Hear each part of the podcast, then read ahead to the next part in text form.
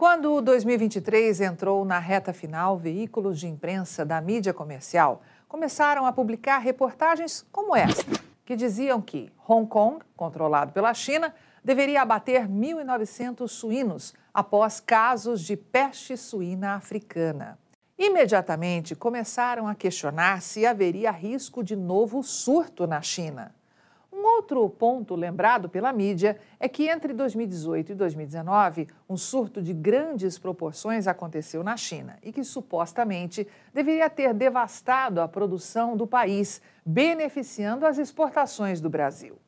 Mas o que eles nunca contam para você? O que de fato aconteceu e o que está previsto quando o assunto é produção e consumo de carne suína na China. A equipe de pecuária de corte aqui da Rural Business, que você sabe, é a única agência independente, provedora de informações estratégicas para o agronegócio e investidores de commodities agrícolas do mundo, foi investigar os mais recentes dados divulgados pelo Departamento de Agricultura dos Estados Unidos. Eu achei na sigla em inglês. E traz um importante alerta a você que é nosso assinante deve haver diminuição no consumo e na produção de carne suína, pois tudo indica que teremos aumento nas importações e exportações. Ou seja, esses números mostram o que a China faz para deixar este e outros mercados de proteína animal e de grãos, digamos, correr com ventos mais favoráveis para eles. Pois bem, de acordo com o relatório do USDA, em 2024, os chineses devem consumir 57 milhões e 300 mil toneladas em equivalente carcaça de carne suína, volume apenas 2,4% abaixo da marca recorde de 2023, de 58 milhões e 700 mil toneladas. E quanto à produção de carne suína, a China vai de fato produzir menos, como tem sido divulgado pela mídia comercial? Bem, a essa altura do campeonato, meu amigo, você que acompanha diariamente as nossas análises exclusivas de mercado, sabe que um dos pilares dos chineses é investir em comunicação, tanto que eles têm aumentado os investimentos em emissoras aqui no Brasil. E se eles não contam, a Rural Business mostra tudo para você. Então acompanhe com bastante atenção.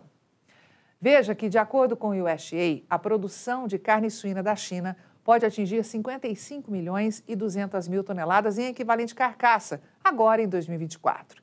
Este volume indica uma redução de apenas 3% na comparação com o registrado em 2023 e atual pico histórico de 56 milhões e 900 mil toneladas. Vale ressaltar que o patamar atual representa um aumento de quase 52% sobre o visto em 2020, já que cinco anos atrás, os chineses produziram 36 milhões e 300 mil toneladas em equivalente carcaça de carne suína. Já para as exportações, a expectativa é de 110 mil toneladas. Se este cenário se confirmar, teremos um aumento de 19,6% frente ao visto no ano anterior. Portanto, quando ouvir por aí que Hong Kong, região administrativa especial da China, está abatendo suínos devido a novos casos de peste suína africana, PSA, dispare o sinal de alerta. Lembre sempre que planejar abater não é abater. Já sobre a informação de que entre 2018 e 2019 a peste suína africana, que pode atingir até 100% de mortalidade entre os animais, teria devastado a produção de carne suína na China, Lembra deste gráfico de produção para 2024? Observe atentamente o movimento desde 2018.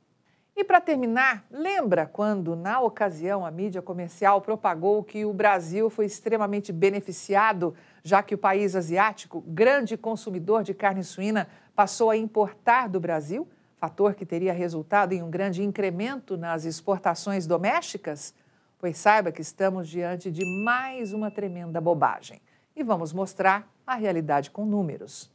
Veja que, segundo dados do Ministério da Economia, em 2023, os frigoríficos que exportam carne suína a partir do Brasil embarcaram para o mercado chinês um total de 514.960 toneladas. Este volume revela uma redução de 7,7% no comparativo anual e corresponde a quase 43% do total exportado naquele ano.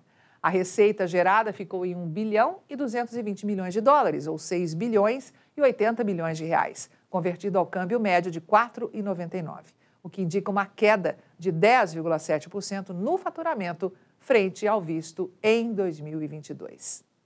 Pois é, meu amigo, redobre o cuidado com as informações que circulam de graça por aí.